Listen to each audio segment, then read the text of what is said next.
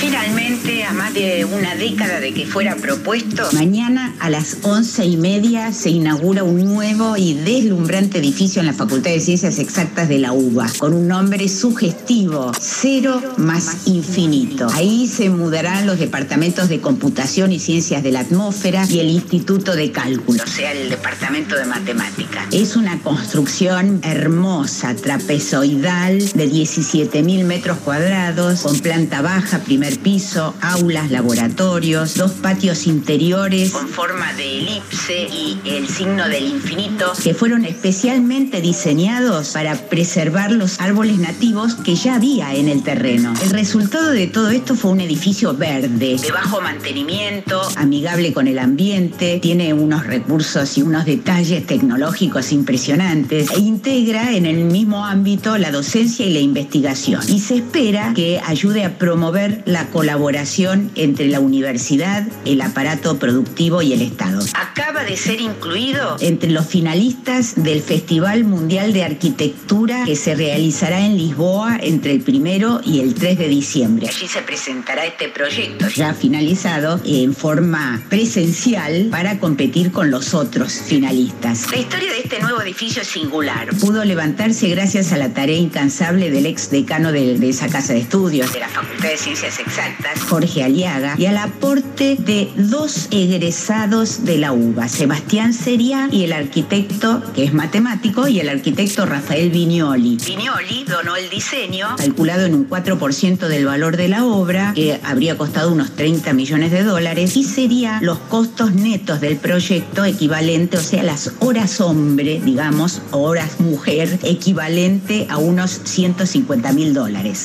La construcción terminó hace más de un año, pero fue objeto de tiras y aflojes entre la facultad y el decanato. Ahora finalmente se inaugura y, como dice Sería, de algún modo también es un símbolo. Es una de las pocas cosas que se hicieron en la Argentina a través de dos gobiernos de signos totalmente opuestos. Esto muestra que es posible encarar proyectos a largo plazo que se mantengan en distintas administraciones. Soy Nora Bar y esta fue una pastilla de ciencia para pasaron cosas.